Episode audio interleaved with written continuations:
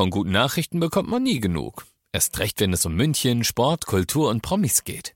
Lesen Sie selbst gute Nachrichten. Heute in der Abendzeitung und auf abendzeitung.de. Abendzeitung. Die ist gut.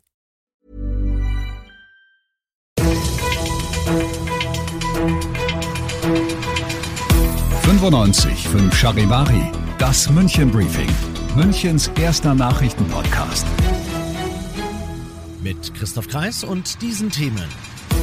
Ministerpräsident Söder zieht die Corona-Bremse wieder an, wen das wann wie trifft und wieder ein Anschlag auf ein Kieswerk im Münchner Umland und wieder vermutet die Polizei Brandstiftung.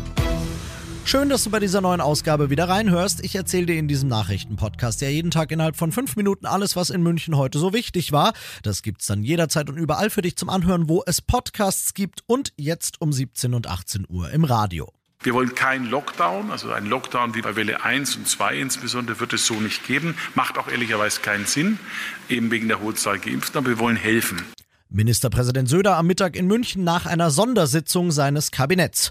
Kein Lockdown also, aber angesichts der Tatsache, dass Welle 4 rollt und die Infektionszahlen rasant steigen, sieht sich Söder zu Maßnahmenverschärfungen genötigt.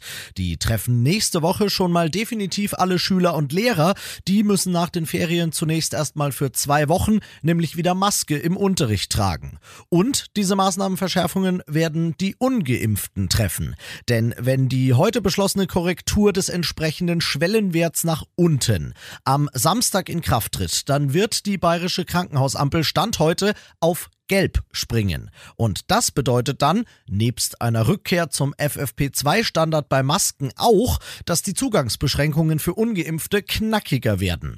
Denn wo aktuell 3G gilt, wird dann auf 3G Plus geschaltet. Wer nicht geimpft oder genesen ist, der braucht dann also statt eines verhältnismäßig günstigen Schnelltests jedes Mal einen PCR-Test. Das sind dann halt auch jedes Mal so um die 70 Euro oder mehr.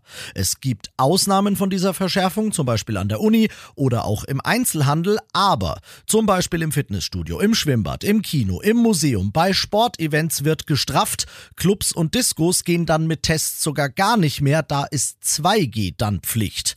Möge das reichen, kann ich nur sagen, und möge es vielleicht ein paar ungeimpfte ähm, motivieren. Denn sollte die aktuelle Entwicklung durch Gelb nicht aufgehalten werden und die verschärfte Ampel auf Rot springen, dann wird's noch ungemütlicher, dann gäbe es nur mal als Beispiel sogar eine 3G-Pflicht am Arbeitsplatz für die allermeisten Leute. Alle Beschlüsse von heute nochmal übersichtlich zum Nachlesen gibt's natürlich auf charivari.de für dich.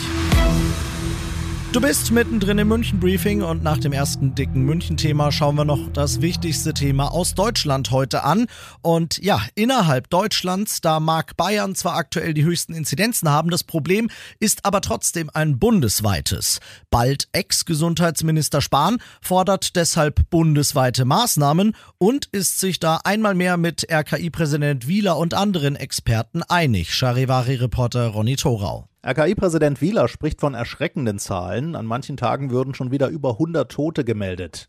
Und bei den über 12-Jährigen seien immer noch 16 Millionen Deutsche ungeimpft, allein 3 Millionen über 60, die besonders gefährdet seien.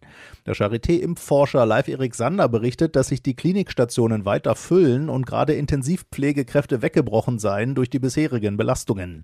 Noch Gesundheitsminister Spahn fordert für den Winter mehr 2G, eine Testpflicht in Alten- und Pflegeeinrichtungen und mehr Boosterimpfungen. Und das noch zum Schluss. Das Kommissariat 43 der Münchner Polizei ist leider schon wieder mal gefragt. Das ist zuständig für Gewalttaten aus dem sogenannten linken Spektrum. Du erinnerst dich sicher noch an den großen Stromausfall im Münchner Osten im Mai. Da waren Kabel in einer Baugrube angezündet worden und Linksextreme hatten sich später dazu bekannt. Dann der Brand in einem Kieswerk in Planegg Anfang August, der auch wieder sehr schnell ein Fall fürs K43 war und jetzt schon wieder sowas. Wieder ein Kieswerk ist es, das dieses Mal in Oberhaching heute Morgen teilweise in Flammen steht, genau wie mehrere Fahrzeuge auf dem Gelände. Verletzt worden ist zum Glück keiner, aber der Schaden ist immens Hunderttausende schätzen die Ermittler. Ein absichtlich gelegter Brand noch dazu, glauben die Ermittler, und einer, bei dem ja jemand was gesehen haben könnte, hoffen die Ermittler. Wenn du also heute früh morgens in Oberhaching was Verdächtiges gesehen hast, dann meld dich. Aber nicht mehr heute, denn jetzt machst du dir erstmal einen schönen Feierabend, bitte. 95 5 Charivari, das München Briefing. Diesen Podcast jetzt abonnieren bei Spotify, iTunes, Alexa und charivari.de. Für das tägliche München Update zum Feierabend. Ohne Stress, jeden Tag auf euer Handy. you.